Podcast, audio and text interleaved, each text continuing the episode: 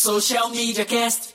Sim, está começando o Social Media Cast, o seu podcast sobre marketing digital. Hoje, gravando o episódio de número 249. É isso aí, você quiser que quer acompanhar a gente, vai lá no facebook.com barra Social Media Cast e ativa as notificações lá, porque a gente normalmente grava o podcast ao vivo. Você pode participar da, grava da gravação ao vivo, né? Nas segundas-feiras aí, às oito, por volta das oito, oito e alguma coisinha aí da manhã, né? Você pode participar, mandar sua, sua, sua, mensagem, a gente lê aqui e entra, você participa diretamente da, da confecção, da criação deste podcast. A gente tem um site fica guardado todas as nossas, é, os podcasts mais antigos, está lá no www.socialmediacast.com.br, tem um Twitter, né? O social MCast. Você pode encontrar a gente lá no Spotify, qualquer agregador de podcast também. No nosso site tem um cantinho ali para você assinar a nossa newsletter. Eu estou falhando miseravelmente de conseguir mandar as newsletters é, semanalmente, mas eu estou fazendo um catado aí, tentando pelo menos quinzenalmente. Todas as nossas pautas aqui a gente divulga também, estamos mandando através dessa newsletter. E se você quer é, ajudar financeiramente o Social Media Cast a continuar aí trabalhando, chegar, quem sabe, por que não, aos 10 anos de Social Media Cast, já estamos há 7 anos na estrada aí fazendo.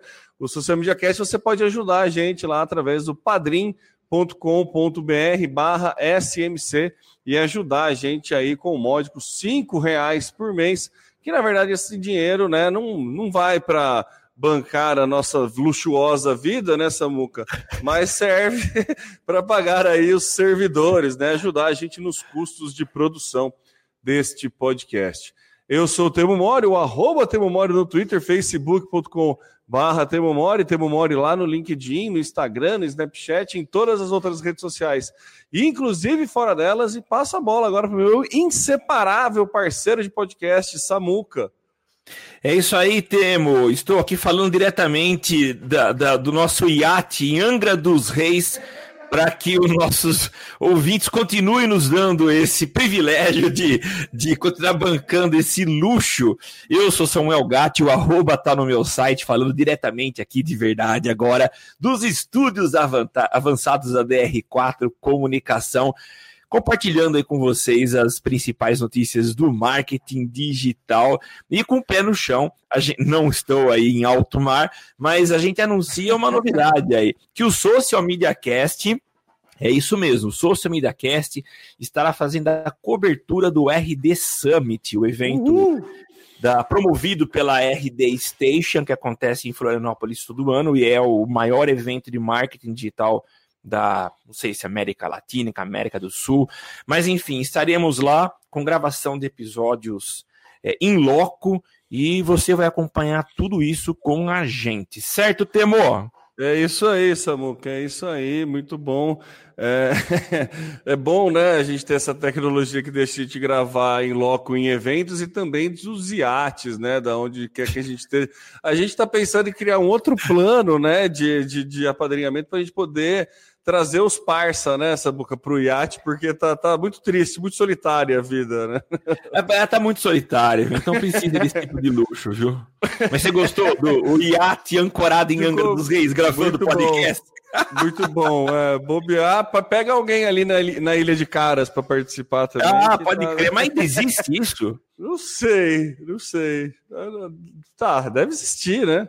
A ilha existe, eu não sei se ela, se ela continua é, sendo ela usada é caras, é. o paraíso dos ricos e famosos. É, não sei também. E, e acho que nunca vamos descobrir, viu?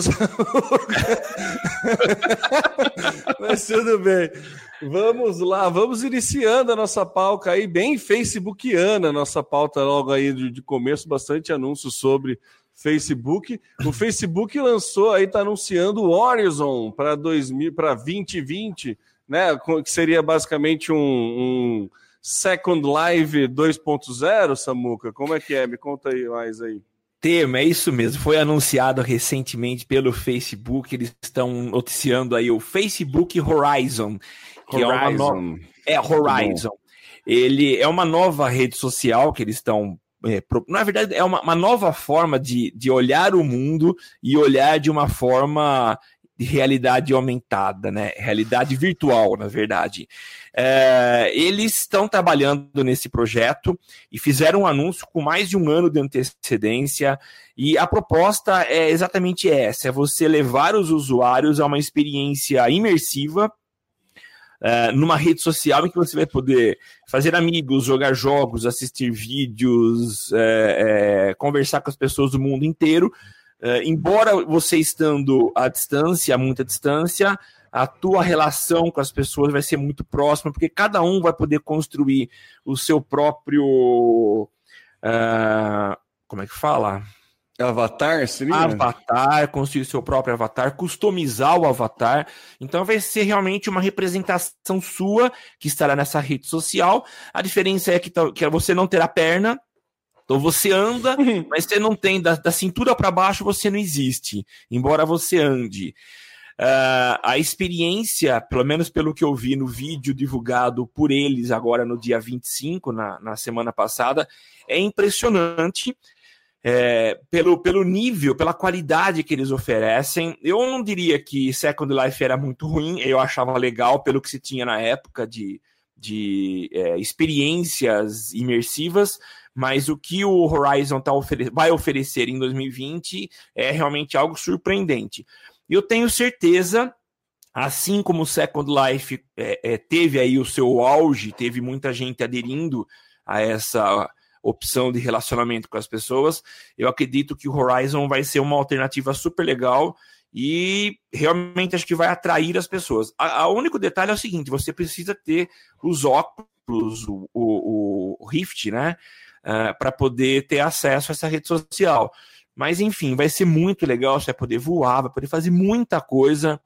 Vai ser um espaço, acredito eu, viciante.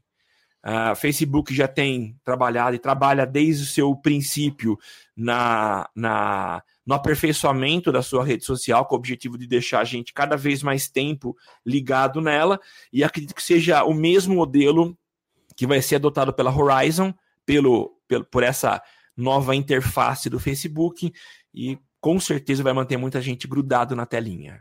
O que, você acha, Temo? Eu acho que o Facebook faz tempo que ele está tentando com isso. Eu até dei uma, uma googlada aqui rápida, Samuca, para saber quando foi que o Facebook comprou o, a empresa, o Oculus Rift, né? E a primeira, a primeira notícia que surgiu aqui do, do G1 foi do 20, 25 de março de 2014. Nossa, é tempo, hein? Então, é, uh, Facebook compra empresa de óculos de realidade virtual por 2 bilhões de dólares. Então, em 2014, o Facebook já investia nada mais, nada menos do que 2 bilhões de dólares aí é, nesse mercado de realidade virtual. E pensar que já se passaram, já se foram cinco anos de desenvolvimento até que não foi tão rápido assim a implementação de uma plataforma, de um, de um ambiente efetivo de realidade virtual por parte do Facebook. Ele já tinha tentado um tempo atrás com aquele Facebook Spaces, né? Ele chegou a lançar, mostrar alguma coisa a respeito disso, que também era uma, era uma vibe bem. É, lembrava muito os bonequinhos do Nintendo Wii na época, que aquele que você jogava o tênis do Nintendo Wii que foi um dos primeiros videogames aí de, de movimento, né? Que você precisava segurar o controle, depois veio o Kinect e meio que desbancou, mas o, o, o Facebook ele demorou, assim, demorou não, né? Tá, é, vem tentando faz tempo é, entrar nesse mundo de, de realidade, virtu, é, realidade virtual e trazer efetivamente uma experiência. Eu acho que é, é, bem legal você falar do Second Life, né? Tem muita gente que fala que o Second Life não deu certo, mas Second Life teve sim um momento de auge. Opa. Eu lembro que, inclusive, grandes né, é, empresas, grandes players, grandes players do mercado chegaram. A Globo chegou a fazer uma festa. É, virtual lá e botou um monte de artista global, avatares dos artistas globais participando da festa e eram era super selecionado as pessoas que podiam entrar na festa no Second Live, né? Não era né, nada físico. Então, assim, ele atraiu olhares, né? Muita gente ganhou dinheiro trabalhando, eu não lembrava, não sei efetivamente como que era o trabalho que você podia prestar lá dentro, mas tinha bastante, né, bastante público Sim. Movimentou muita coisa e, e o Facebook, todo, toda movimentação que o Facebook faz, a gente presta atenção porque eles são sempre bem à frente, né? São, estão sempre na vanguarda, né, Samuca? Usando termos joviais aí, estão sempre na vanguarda do, do, dessa, dessa questão do uso de tecnologia. E se você pensar que foi 2014, cinco anos atrás, que ele comprou o óculos e efetivamente agora ele está lançando uma plataforma para né, um espaço onde você use este óculos então, faz um bom tempo que eles estão desenvolvendo isso, faz um bom tempo que eles já têm o desejo de cair nessa tecnologia, então acho que é interessante a gente ficar de olho aí. Tem alguma questão de valores do, de, de, de custo desse óculos? Tem, tem, foi divulgado alguma coisa disso, Samu, que você sabe? Não. Não, não tem. tem na verdade, esses óculos já, já vêm sendo comercializados há algum tempo, né? Mas eu não, não pelo menos, não, não tenho informação porque não tive interesse em adquirir ainda. Mas eu acho que a tendência, inclusive para eles popularizarem e popularem esse novo ambiente, é talvez até facilitar a forma de, de compra desses óculos, né? Mas achei legal você ter citado, você dado esse, esse, esse toque de credibilidade ao Second Life, citando Festa da Globo. Eu lembro de outras empresas, a Volkswagen chegou a, a também montar um, uma ilha, era ilha, né? Dentro da, é. da Second Life. Uh, tem uma, uma fabricante, nem sei se existe mais, fabricante de scooter, que era a Sandal, também chegou a fazer um ambiente, você podia dar uma volta para poder experimentar. Eu acho que um outro toque de credibilidade foi o fato do Sebrae montar lá um é prédio. É verdade, tinha um você prédio do disso? Sebrae, é verdade, cara. E o legal é que você assistia palestras é, do Sebrae, então eu fui várias vezes. Eu lembro que você entrava, acessava, subia uma, uma escada e tinha um auditório. Você sentava no auditório e começava uma palestra do Sebrae. Então eu achava super legal. Então eu Pô, acho que. Aí a gente começa a lembrar. Olha, Samuca, que legal essa, essa recordação porque a gente começa a ver um outro nível de entretenimento, de produção de conteúdo, né, que já existiu. De que ano que é o Second Live? Nossa. Cara, eu acho que é por volta de, de 2008, 2009, por aí. Vou dar uma, uma googlada aqui, vamos ver. Data de lançamento do Second Live. 2003, né? Lançou, mas daí eles devem. É, anos 2000 aí. É, nos 2000. Eu lembro porque eu tinha um jornal, um jornal focado no, no, eh, no meio evangélico, e eu fiz uma matéria super completa sobre o Second Life, porque existia uma, na época uma igreja no, no, no, no Second Life gigante, cara. E eu lembro que tinha os, os horários de services lá que eles tinham, dos cultos, e uh, lotava, cara. Eu lembro que eu, que eu fiz essa matéria, eu cheguei a entrevistar pessoas em Nova York, uma, não é Nova, uma simulação de Nova York, é, para mostrar o que era o Second Life. Eu entrevistei uma, um, uma pessoa virtual que estava numa ilha, eu acho que chamava-se Nova York essa ilha, e, cara, super legal, até interessante recordar isso, né? Não, e é muito legal, porque você começa a, a enxergar um monte de outras aplicações aí, porque, por exemplo, apesar do Horizon ter uma, uma interface meio gamificada, né? Ele não é, não tem visão, né, tipo, para ser uma realidade virtual mesmo, porque a transferência de dados, né, do, de um ambiente físico mesmo, porque o que eu pensei, você falou da, da palestra do Sebrae, eu pensei que massa, né? Se você tem um negócio local e você pode oferecer algum tipo desse curso e que você dá esse curso colocando uma câmera 360 mesmo no curso, você faz a gravação do curso com uma câmera 360 e a pessoa quando chega para assistir, tá com óculos de realidade virtual, ela senta no lugar que tá a câmera 360 e você tem a experiência totalmente imersiva, né? E aí Muito. pensei numa, numa questão da palestra do Sebrae, mas a gente pode colocar isso para tudo, né? Entendeu? O Facebook, vamos lembrar que o Facebook ele está tentando fazer contrato faz tempo aí na parte de entretenimento, é, é, por exemplo, com transmissão de jogo ao vivo. Né? A gente já viu aí o Campeonato Brasileiro, alguns jogos aí que o Facebook tentou comprar os direitos. Então imagina você no ambiente de realidade virtual do Facebook, podendo comprar um ingresso para assistir a transmissão dentro do estádio, num, num, num, num, camarote VIP. Aí a coisa começa a ficar maluca mesmo e começa Com a ir certeza. muito longe, né, Samuca? Muito legal. Muito legal, né? A gente sempre fica é, limitando, né? Por, por ser algo meio longe da nossa realidade, a gente acaba meio limitando a, a usabilidade do óculos de realidade virtual. Mas quando a gente traça, olha que, que, que, coisa maluca, né? Mas quando a gente traça um paralelo com, com o irmão mais velho, Second Life, a gente vê que é, é, é, infinito, né? Então, puta, muito legal, muito legal essa, essa analogia aí que a gente fez, né? Pô, nossa, legal, né? interessante, né? Pensar que o Second Life é o arquétipo do, do da realidade virtual, né? Exatamente, legal, né? Muito bom, muito bom mesmo. Ficou boa, ficou boa essa, essa linha de construção do raciocínio, hein, Samuca? Oh, é legal. Orgulhoso. É. é, muito bom. Mais algum comentário a respeito do, do Second Life 2.0 aí? Do o Horizon? comentário é Vamos aguardar outubro de 2020 quando a novidade chega pra gente. Outubro de 2020, puta, vai, vai, vai, tempo, vai demorar ainda, então. Vai. Um aninho aí pra... Ó, Cláudia Cury está presente aí, mandou um bom dia pra gente aí, nossa queridíssima amiga Cláudia Cury. E o Felipe Martins também mandou um bom dia, senhores, lá no nosso, no, no, na nossa live, no nosso chat lá no Facebook. Participe você também. E... É, o que a gente falou é que não tinha ninguém aqui, né? Mas a hora que a gente, que o, que o Temo startou aí o ao vivo, eu falei assim: é, é, cadê o Felipe? O Felipe é um dos primeiros a chegar, né?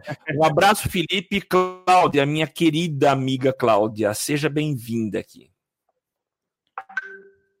E continuando aí, Samuca, com, com o Facebook, além de querer fazer o, o Second Live 2.0, ele está querendo ler a sua mente, é isso mesmo?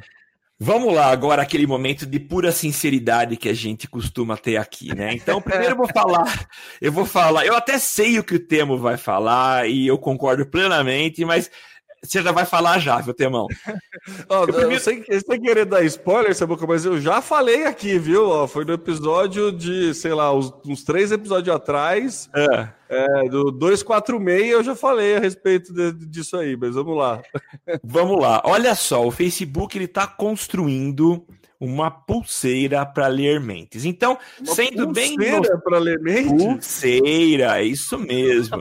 Então, assim, quando eu falei, caramba, quando eu falei isso era um capacete, né? Uma não, não, a coisa evoluiu, agora tá no braço. Tá quase que em suas mãos o poder de fazer a leitura das mentes. Então, sendo um pouco romântico e puro, a gente pode dizer que o Facebook está avançando com um sistema. Eles adquiriram uma empresa chamada Control, na verdade, a abreviação, como se escreve, é CTRL, que é a abreviação do teclado, é uma empresa que trabalha com essas interfaces neurais. E a ideia deles é, é, é que poupar o movimento dos dedos para te evitar a ler que é a, a Lero ou DORT, né, que é a doença dos esforços repetitivos. Lesão por esforço repetitivo, né? É... Exatamente. Você não vai mais precisar é, digitar, teclar, porque o, é, esse bracelete, essa pulseira, vai fazer essa função, vai captar a pulsos elétricos, sinais elétricos emitidos é, pelo nosso cérebro e que geralmente conduzem essa, esse impulso até a mão, para que a mão faça o movimento dos dedos, enfim, uh, digite, clique, uh, use o touch, né? E, mas agora uh, o teu cérebro vai comandar, essas informações serão captadas pelo bracelete e sem que você faça qualquer movimento físico com dedo e mão, o Facebook vai atender aí as suas ordens. Então, eu achei interessante, mas agora não sendo purista, não sendo uh, a inocente, é óbvio que eles vão captar informações que vão muito além dos simples sinais elétricos para dar um clique, né? Uh, eu duvido que um laboratório que se preste a fazer isso, e principalmente por ter despertado o interesse do Facebook, vai se contentar com, esse, com essa simplicidade de ação que um, um mecanismo desse pode fazer. Então, pronto, falei, mas eu quero passar a bola para o Temo, que com certeza vai conseguir explorar com muito mais propriedade é, esse tema. Fala, Temão. É, Samuca, na parte purista aí da coisa, é maravilhoso você pensar, tem várias aplicações super românticas e bonitas desta pulseira aí que auxilia. É, desde o do, do, do, do combate à LER, eu não acho que o Facebook está fazendo uma ação de combate à LER, mas eu acho que ajuda sim, é legal. A questão de acessibilidade é fantástico, né? Eu acho que traz aí um novo mundo para muita pessoa que tem dificuldade de acessar e tudo mais. Então, quando tecnologias ajudam essas, as questões de acessibilidade, é muito válido, é muito legal. Porém, né, qual é o custo disso? a gente é bem cético ao falar. Eu, principalmente, sou bem cético ao falar do Facebook aqui, principalmente porque, como a gente tem sete anos de estrada aí no Facebook, a gente vê muitas é, mudanças de Facebook, muitas estratégias do Facebook aí que condizem com escândalos que o Facebook está é, envolvido e mostra que, na verdade, o grande né, core business do Facebook aí nada mais é do que coletar informações dos usuários, organizar essas informações e vender para anúncio. E Sim. não só para Isso é, essa é a parte romântica da coisa, né? O vender para anúncios é a parte romântica da coisa. Existem escândalos, como o nosso mais popular e famoso Cambridge Analytica, que vendeu essas informações aí para ganho eleitoral e coisa bem mais séria, né? Envolvendo aí Estados Unidos, Rússia e sabe-se lá mais quem foi um negócio bem mais tenso do que uma simples organização de informações e venda para anunciante.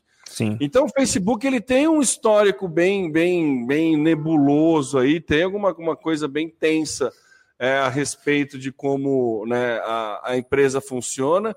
É, é, desde o comecinho do comecinho, quem assistiu a rede é, de Social Network, né, o filme do Facebook lá, vê que não foi, não, não é das melhores índoles que ele criou a, a ferramenta, não é da, dos mais bonitos, né?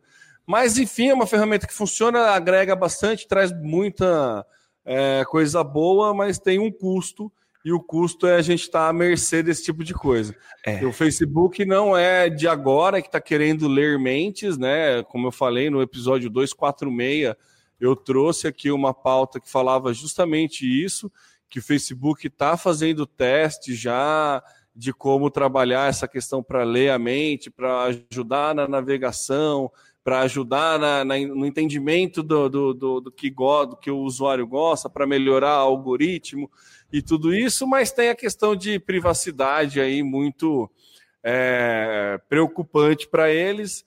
Então, eles sempre têm esse, esse controle, tem né, essa via de mão dupla aí. É muito legal a tecnologia, é muito bom, né? Tem, existem aplicações muito boas, mas eu no, no final eu não acho que essa conta chega a fechar muito, não, viu, Samuca? Porque é muito perigoso a gente dar esse tanto de informação para uma única empresa privada que tem controle e tem, é, né? Ela tem acessos mundiais, então é meio que sei lá. Se, se eu tivesse que escolher uma empresa para se tornar a Skynet do Exterminador do Futuro 2, eu votaria no Facebook. então, Com certeza. Acho, eu acho bem perigoso aí mostrar é, essa parte de leitura de, de mente e tudo mais. Sim, sim, concordo, viu? Então, né, eu acho a gente, a gente acha principalmente perigoso por conta do histórico do Facebook, né, Samuca? Exatamente, ele já demonstrou em vários momentos que não tá aí para brincar, tá para fazer a coisa de maneira bem feita, mas a gente sabe o que pode acontecer por trás. É, o menino não teve boas intenções, como você já citou, ao criar o Facebook, a intenção era escolher aí, fazer votações dentro da universidade de, de da, da, aparência das meninas, Então já não começou com uma boa proposta, e é claro, eles têm, eles têm um poder muito grande. Hoje o Facebook tem aí um, um verdadeiro time, um batalhão que está sempre atuando no objetivo de, de criar ferramentas e soluções para conhecer a gente cada vez mais com uma profundidade gigante e entregar conteúdos em troca de propaganda, mas a gente sabe que talvez não pare aí, né? Ah, as más intenções sempre podem estar por, tá por trás das ideias deles. Enfim, é, vamos acompanhando e sempre com um pé atrás, sempre com é. um clique atrás. É, é, é essa que é a, tristeza da coisa, né? Quando a gente fala de Facebook, a gente não consegue ser romântico, né? É, diferentemente de algumas ações que o Google faz, por exemplo, que a gente já acha maravilhoso, né? Acha, nossa, que empresa, que, que legal. O Facebook, toda nova é, todo novo, todo novo passo, todo, toda nova empreitada que ele dá, a gente sempre fica com, com, com o pé atrás, né? É verdade. Então é, é, difícil, né? No episódio passado, uns dois episódios, sei lá qual episódio, a gente falou sobre as estratégias do sumiço de likes do, do Instagram, falando dessa da questão da sanidade mental que ele realmente estava buscando né, uma, um auxílio à sanidade mental, e na, naquela discussão a gente chegou assim, beleza, pode ajudar, mas eu acho pouco provável que ele esteja preocupado bem com que esse seja o cerne do problema.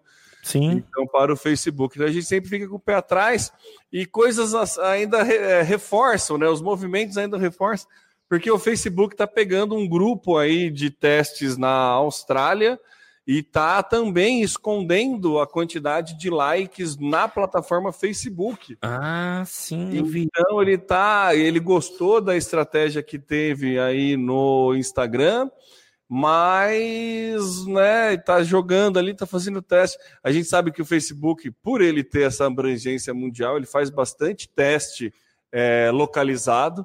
Inclusive, Sim. tem o, o, mais famoso dele foi aquele que aconteceu na Irlanda, que ele tentou mudar o humor de uma população. Isso, Isso aí deve ter sido uns 5, 6 anos atrás.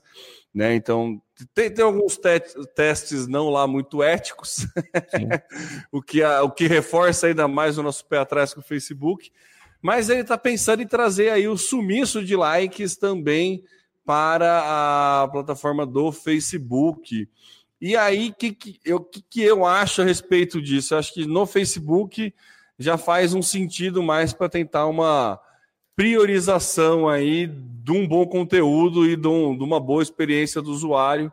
É, a gente vê o movimento no Facebook sempre de tentar diminuir os clickbaits, né? Aquelas notícias que querem o like pelo like, ah, curta essa notificação, marque do sorteio do Facebook com curtida, aquele se você gosta do Cristiano Ronaldo, curta, se não compartilhe, Sim. usar os, os, ah, os reaction como forma de votação também, né? A gente sabe que na verdade isso é uma tentativa de enganar o algoritmo para aumentar o alcance e o Sim. Facebook escondendo esses números ele né, dá um passo aí por priorizar mais a qualidade em si do conteúdo do que efetivamente algumas dessas artimanhas que possa virem a, a enganar o algoritmo e coisa assim. Sim. Então, que, você acha que seria vantajoso também no Facebook não termos mais os, os likes e pensar, Samuca, que há cinco anos atrás a grande métrica de sucesso, eu já fui em palestra, em evento de marketing com o time de marketing do Guaraná Antártica, comemorando por ter sido a primeira empresa brasileira a conseguir um milhão de curtidas da página do Facebook. Ah. Olha só que coisa, hein? Não, e eu lembro também quando uma das, das dos principais objetivos que se tinha quando o cliente chamava você era assim: eu quero aumentar o meu número de fãs eu quero aumentar o meu número de curtidas. Então, todo o teu planejamento. Meu concorrente tem tantos, eu preciso ter mais que o meu concorrente. Cara, e eu cheguei a entregar relatórios fazendo comparação. Ó, o cliente tinha no mês passado tanto, a gente estava em tal posição. Olha como hoje a gente assumiu a liderança.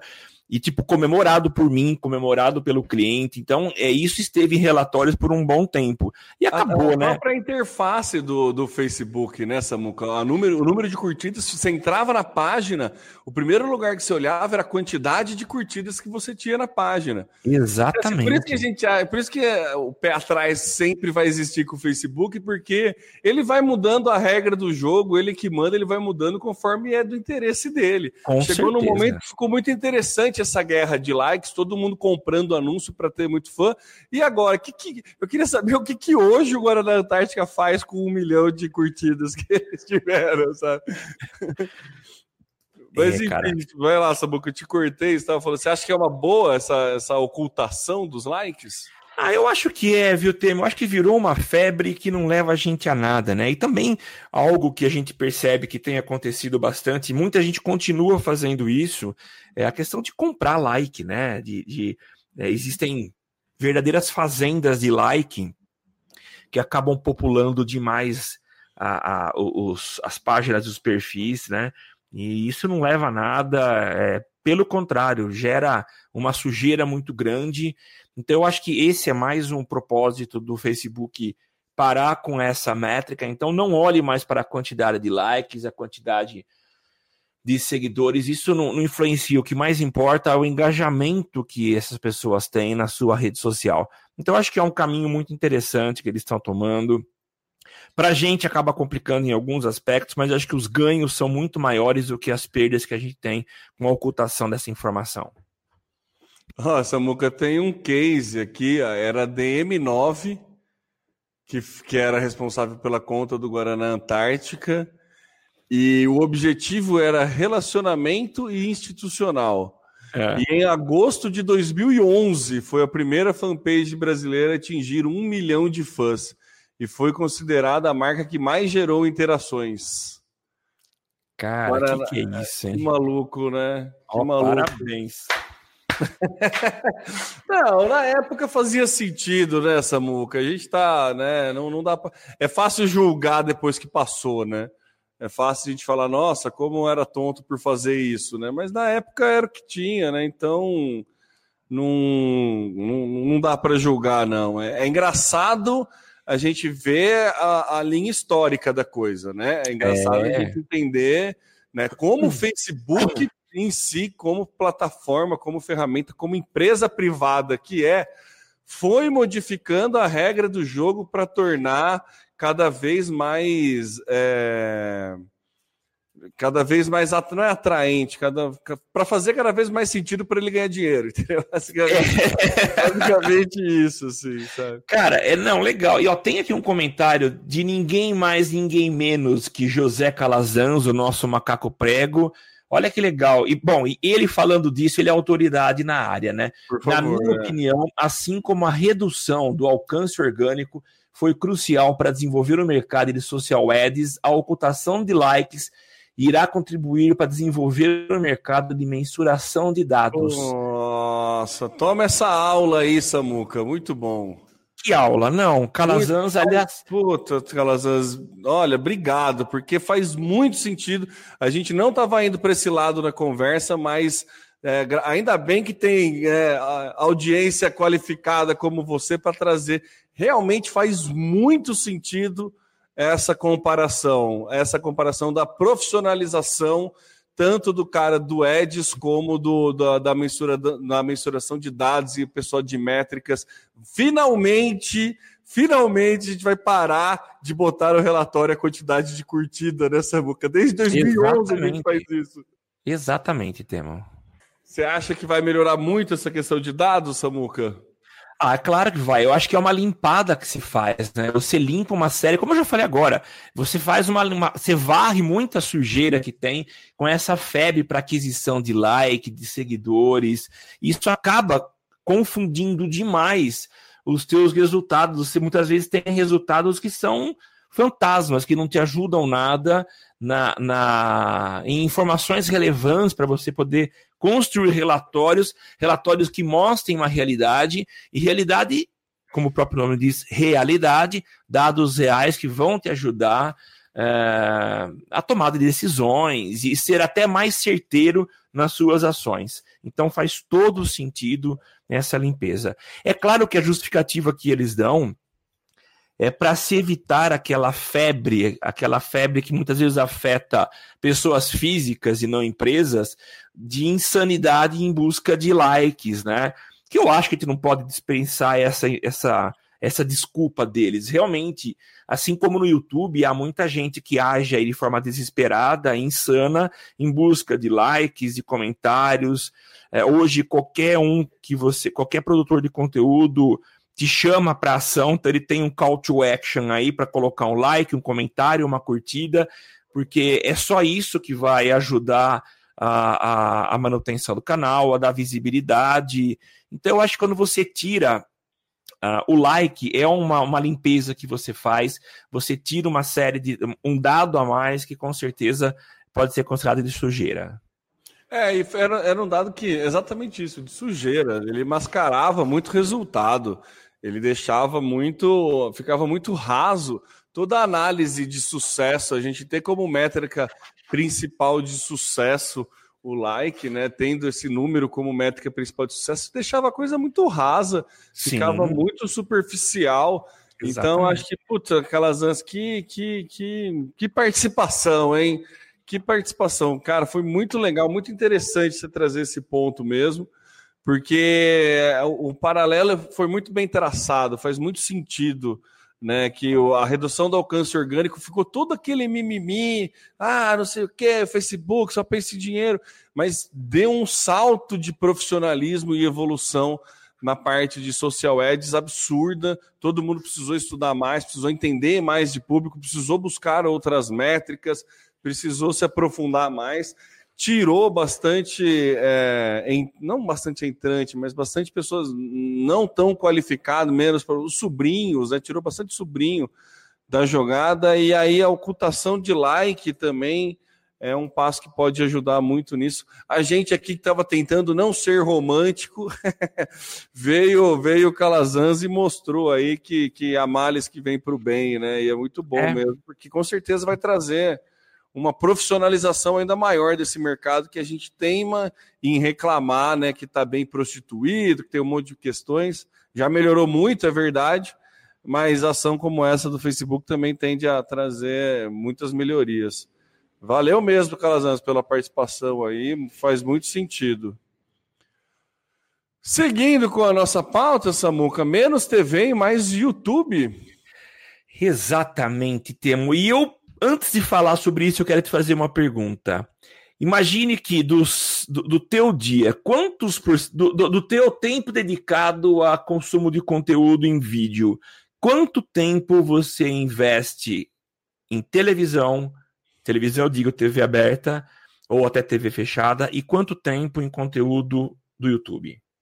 Ai, Samucó, para não falar que eu não consumo TV, é, eu assisto por dia coisa de 15, 20 minutos de esporte na ESPN. Para não falar que eu assisto que eu não assisto TV fechada, tá? TV tá. aberta, às vezes eu pego alguma coisa de esporte também, mas muito pouco. É, se eu for pegar num, numa porcentagem do meu tempo gasto em frente à TV, eu acho que 70% seria streaming, né? Netflix ou Amazon Prime, alguma coisa assim. É, 25% YouTube e o resto é, outras, outros vídeos aí, streaming de canais de TV ou TV aberta mesmo em si, ainda sendo muito caridoso com a TV em dar esses 5%. Legal. E você, como que é o teu consumo? Temo, o meu consumo mudou radicalmente nos últimos anos. Eu lembro quando televisão para mim era a principal fonte de, de, de conteúdo e conteúdo em vídeo, né? Mas eu mudei completamente meu comportamento. Hoje eu invisto praticamente aí uns 80% do meu tempo, quando é tempo de, de assistir vídeo, em frente ao YouTube. O legal e já entrando aqui na, na pesquisa que foi feita pela Video Viewers, de que o, o, a grande parte dos 2 mil entrevistados, a grande maioria, considera que os, as indicações, as sugestões de vídeos entregues pelo YouTube, elas fazem muito sentido. A mesma coisa eu percebo, é, o algoritmo do YouTube está muito refinado e ele consegue entregar conteúdos super legais para mim. Então hoje eu tenho consumido uma série de vídeos e novas sugestões vêm sendo apresentadas e o legal é que quando eu começo a assistir eu gosto também. Mas uh, a, pesquisa revela muita coisa. Uma delas é o seguinte: o consumo de vídeo na web cresceu 165% no Brasil nos últimos cinco anos, enquanto que a programação de TV cresceu apenas 24% nesse mesmo período. Uau. Então, é uma, houve um crescimento da TV, mas com certeza muito inferior ao que se tinha no passado, em que ah, os vídeos não tinham uma presença muito grande na internet ou tinham dificuldades de publicar e colocar vídeo na internet, né? Mas os dados vão até um pouco mais além, né? A maioria das pessoas que assistem a vídeos na web, 80%, afirma que está à procura de conteúdos que a programação da TV não oferece. É interessante isso.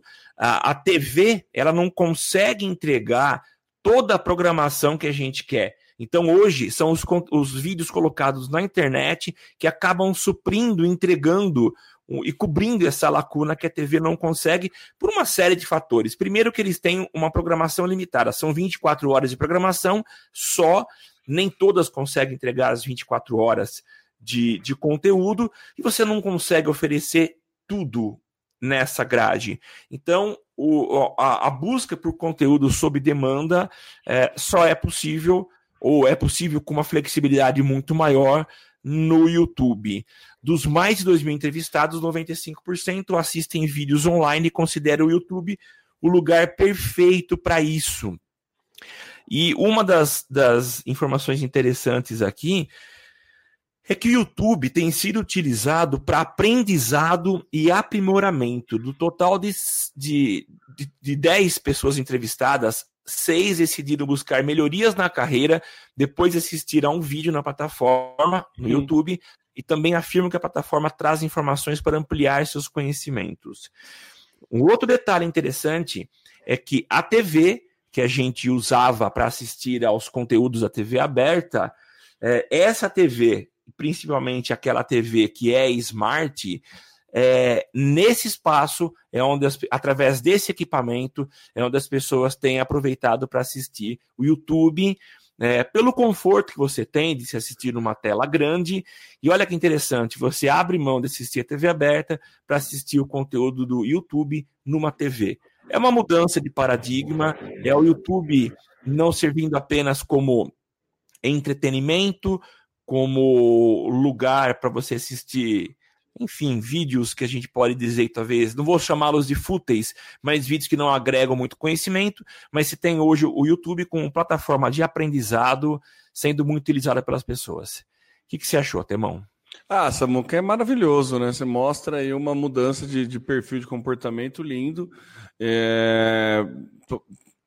Prezo para que a TV aberta enxergue isso e tente também melhorar, mas é, é, é, é quase é, é, injusto, né, a gente comparar, porque é justamente isso que você falou, a TV ela só tem 24, ela só tem 24 horas, né? É. Então ela, ela tem um fator limitante aí muito sério e que dificulta ela competir com isso, portanto é que ela vai correr para, vai também correr atrás do, do de outros meios, é, como a gente pode ver aí a própria Globo está fazendo com séries exclusivas para Globo Play, Globo, Globo, Globo Play, nossa que bela gaguejada agora com séries exclusivas e também lançando a série completa. Na Globo, na TV, ela passa só um episódio.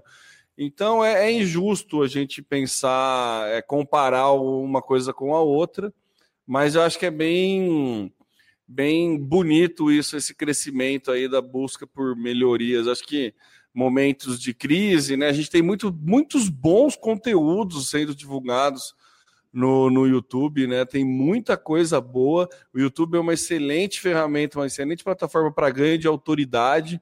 Você tem curso desde gestão do tempo a como fazer seu filho dormir, passando por como tirar a válvula de segurança do forno do, do, do teu fogão elétrico. Sabe? Exatamente. então, esses foram os últimos vídeos que eu, que eu lembrei de ter passado né, no YouTube. Olha só, de verdade, então. É, de verdade. Então, tem muita coisa muito boa, né? E é o momento, é o que você falou é muito fácil hoje em dia você tá, a tua TV está no Wi-Fi, teu celular está no Wi-Fi, com um simples toque você transmite o vídeo do, do celular para a TV. Então essa parte de conteúdo aí, de consumo de conteúdo através das Smart TVs fica muito fácil. Você está jogando um videogame, você quer, não consegue passar de uma fase, você vai, põe no YouTube, já vê é, alguma coisa, já pega alguma informação. Então ficou muito prático a coisa ali e a TV aberta tende a sofrer, ela tende a tá, a cair para uma forma muito mais aí transmissão, por enquanto, né, de eventos ao vivo e coisas assim, mas tem que tem, tem vai ter que correr atrás. Feito. O Temo. Ah, eu, você vai falar do Calazans, eu também eu ia falar do Calazans. Posso assim, falar? Ah, pode, né? O Calazans é uma pessoa que ele não precisa se autoconvidar, né? Ele só chega e faz, não tem é, essa. É, é, aquela coisa assim, pai, posso almoçar hoje? É, é mais ou menos isso. O Paulo Bento Júnior, valeu, cara. É, obrigado pela referência. A gente já chamou o Calazans, ele já é de casa, é chamado nosso macaco prego, nosso representante, nosso ponto avançado da região norte do Brasil, lá em Belém. Calazans, é você falar o dia e o horário que a gente vai conversar com você. É, Excelente. Para quem não está lendo, que eu estou lendo aqui, estou guardando ah, comigo ah, informação, mas ele está se autoconvidando. Na verdade, isso não é, é só pedir, falar assim: quer estar aí tal dia, não se convide, você já é da turma. É só ele chegar. Quer, só chegar. Ele quer apresentar para a gente a pesquisa que ele apresentou no Social Media Week. Uh, então, cara, vamos marcar. Já está intimado intimado. É, não tem essa, é só, é só falar que, que no, no Calazans é de casa. Mais de casa do que o Calazans, ó, é difícil achar alguém, hein? É, o Felipe é bem de casa também, viu? É, tem bastante, verdade. Tem, tem bastante. Tem, tem alguns, é. Mas, pô, então, cara, só, só, só chegar. Inclusive, para quem gosta de newsletter, eu super recomendo a newsletter do Calazans que ele manda lá no Pense Play né? Bate aí penseplay.com barra newsletter, métricas de mídias sociais. É bem legal a newsletter, ela é bem organizada, vem sempre conteúdos muito relevantes. Então, se você é, gosta de consumir coisas por e-mail aí na, em newsletter, é, eu recomendo você utilizar aí, você se inscrever nessa newsletter, que é bem legal. E para você que acha ruim, né? Vou de, aproveitando o ensejo, para você que acha ruim colocar várias newsletters e as newsletters ocuparem espaço na sua caixa de entrada, faça como eu, baixe, o aplicativo que chama Stup, S-T-O-O-P. Tem aí para é, iOS, para Android também. E você, o que, que, é esse aplicativo? Ele, te, ele cria uma caixa de entrada especial para newsletters. Então ele te dá um e-mail. Eu tenho o e-mail temomori@stup.meio e eu me cadastro em todas as newsletters que eu quero nesse através com esse e-mail. E daí eu tenho um aplicativo para ler newsletter. Ele deixa de uma forma mais bonitinha, fica não, não parecido, mas é uma, uma forma de organização, tipo como foi o Flipboard, como é o Flipboard. Não sei se alguém aqui usava o Flipboard, mas deixa, deixa a coisa mais organizada. Então, baixe o Stup e assine a newsletter do Calazans aí, que vale muito a pena, é muito legal. Sim. Beleza, Samuca? Beleza, Temão. Samuca, a gente tem uma pauta que acho que vai ficar muito grande. Vamos deixar ela para próxima, para o próximo episódio. A gente já está chegando. Beleza. Quanto tempo a gente está de gravação? A gente está com. Já deu quanto tempo de programa? Já deu uma hora? Já deu 40, ah, 50 minutos. 50 minutos? Ah, então acho que dá tempo, vai. Ah, vamos lá. Vamos lá, então. Instagram e WhatsApp na, na, na era das fake news. Eu não tenho errado, era a era e esqueci, acabei falando ira, não é? Pode ser também, é pode, pode ser. ser. também, é. é. Pode ser também. Das fake news para 2020.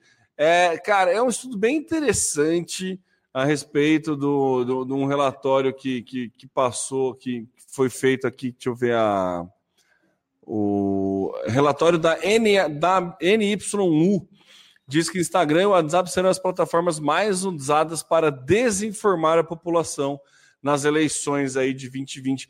É, o WhatsApp não surpreende, né? Ele é uma ótima ferramenta de desinformação. O que dá pode trazer para a gente uma surpresa é o uso do Instagram.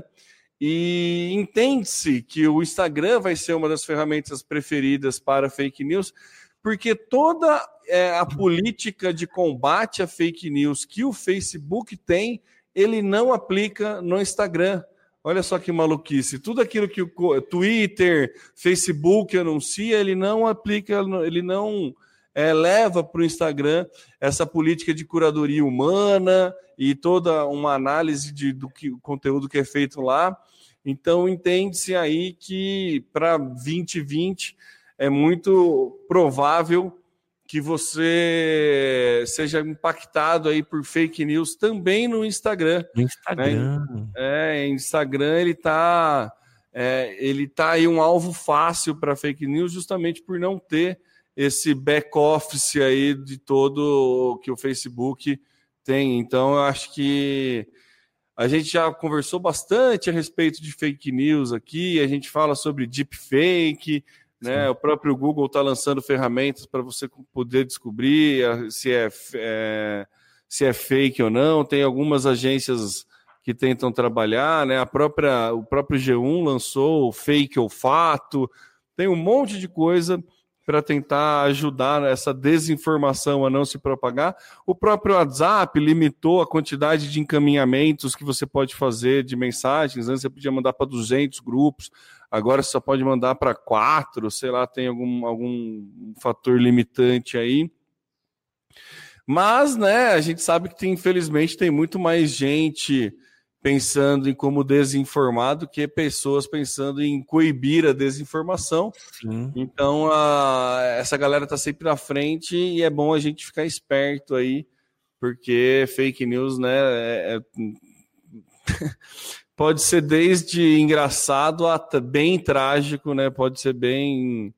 É, pode ser coisas absurdas, é, notícias absurdas que podem ser consideradas fake news absurdas né, que são transmitidas aí e que a gente olha e fala, ah, não é possível que alguém acredita nisso, mas do mesmo jeito que é, pode chegar a coisas aí bem, bem tensas, bem, bem desastrosas e inclusive alterar resultado de eleições né? Então, acho que é importante a gente ficar ligado aí no Instagram também, né? Que a gente não, não, não tendia olhado o Instagram com, esse, com esses olhos, né? Sim, é verdade. É, eu acho interessante, é curioso, né? Na verdade, o Instagram foi adquirido é, posteriormente, mas ele já tem investido demais no Instagram é, e poderia ter pensado também em como entregar alternativas para evitar a propagação de de fake news, né? É, eu tenho visto algumas plataformas que estão trabalhando nessa questão de combate à fake news e à deepfake, e uma delas que talvez mais tenha assustado a gente é essa possibilidade. Eu não sei quando que a gente comentou, se comentou, mas aquela tem um vídeo famoso do Obama, acho que foi o, episódio passado que a gente comentou, do Obama. Então, é um sistema. Do que... do Obama, é, que Isso. reproduz até a voz, é Exatamente. Fake, né?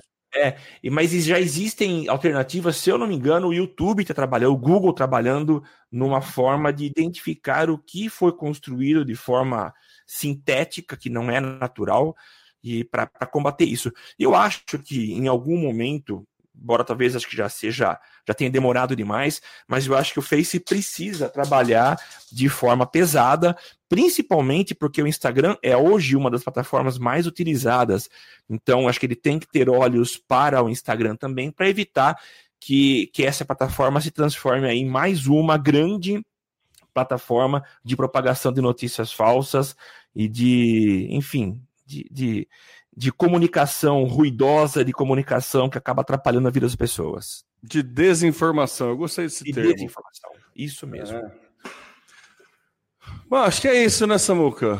É isso mesmo, Temão.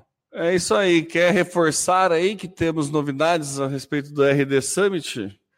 Então, é verdade. Só para contextualizar, nós recebemos a credencial para estar tá cobrindo a RD Summit, que é um dos maiores eventos de marketing digital que acontece na América Latina, América do Sul. Vou só confirmar essa informação para falar no na, na próximo episódio. Então, o Social Media Cast estará presente lá em Florianópolis para poder trazer novidades. Teremos uma sala específica montada para gravação de podcasts. Então, isso é um outro aspecto que eu acho legal, que são grandes empresas, grandes promotores de evento, olhando para podcast não como um simples áudio colocado na internet, mas como sim uma forma de propagação de conteúdo, entrega de conteúdo. A gente vê recentemente a Globo é, acordando para o podcast, dando um baita de um, de um incentivo, Spotify comprando plataformas para gravação de podcast. Então, super legal a gente é, aproveitar essa oportunidade.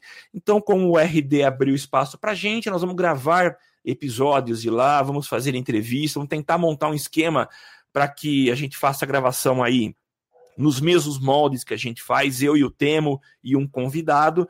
E, enfim, é, eu acho que vai ser super legal e a gente convida você, ouvinte, a participar com a gente é, desse momento que acho que vai ser muito legal. Eu estive ano passado no RD Summit e fiz questão de tentar, de alguma forma, ou como participante, ou agora como. Uh, como que eu posso chamar aqui? Imprensa, olha oh, que beleza. Imprensa, ganhamos é. uma credencial de imprensa, Samuca. Imprensa.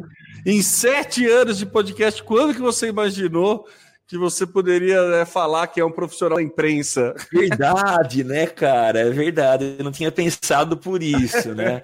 mas enfim, vamos lá como imprensa.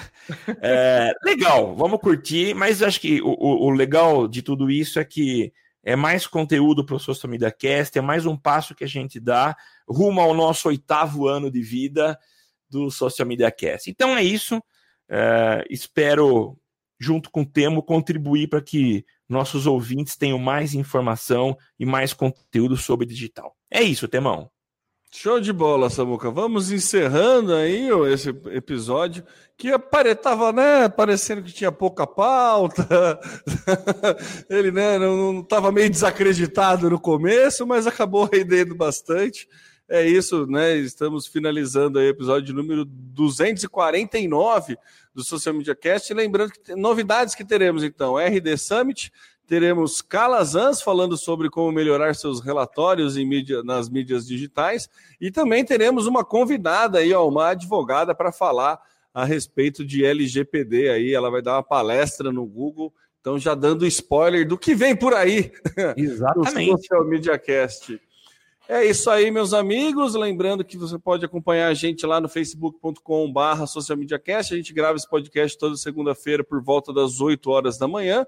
Você pode assinar a nossa newsletter lá no www.socialmediacast.com.br, acompanhar a gente no Twitter, no arroba social MCast e também ajudar a gente aí é, financeiramente, apoiar o Social Media Cast lá no www.padrim.com.br barra SMC.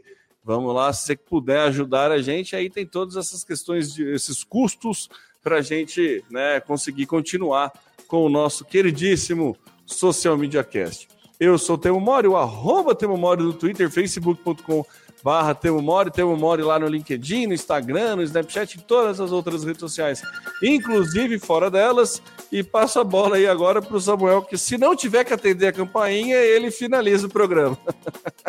Finalizar o programa com a campainha tocando, mas desejando a todos um, um, uma excelente semana. A gente volta a se falar na, no próximo episódio. Tchau, tchau. Vai lá que a pessoa está esperando, Samuca. Valeu aí você que nos acompanhou nesse, né, no momento aí de podcast. Valeu para você que ficou até o finalzinho.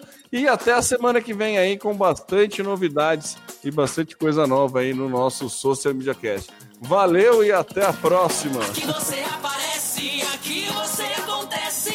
Social Media.